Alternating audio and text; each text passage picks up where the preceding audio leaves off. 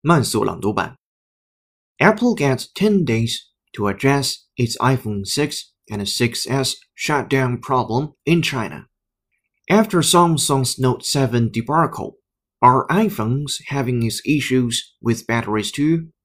The China Consumers Association has asked Apple to investigate into a sudden shutdown problem associated with iPhone 6 and iPhone 6s in China.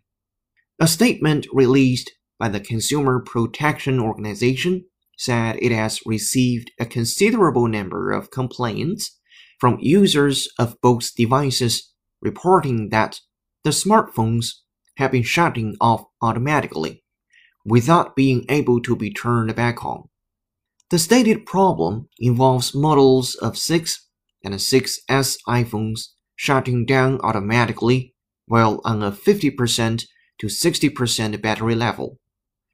The sudden shutdown often happens after a system upgrade and when in a room temperature or colder environment.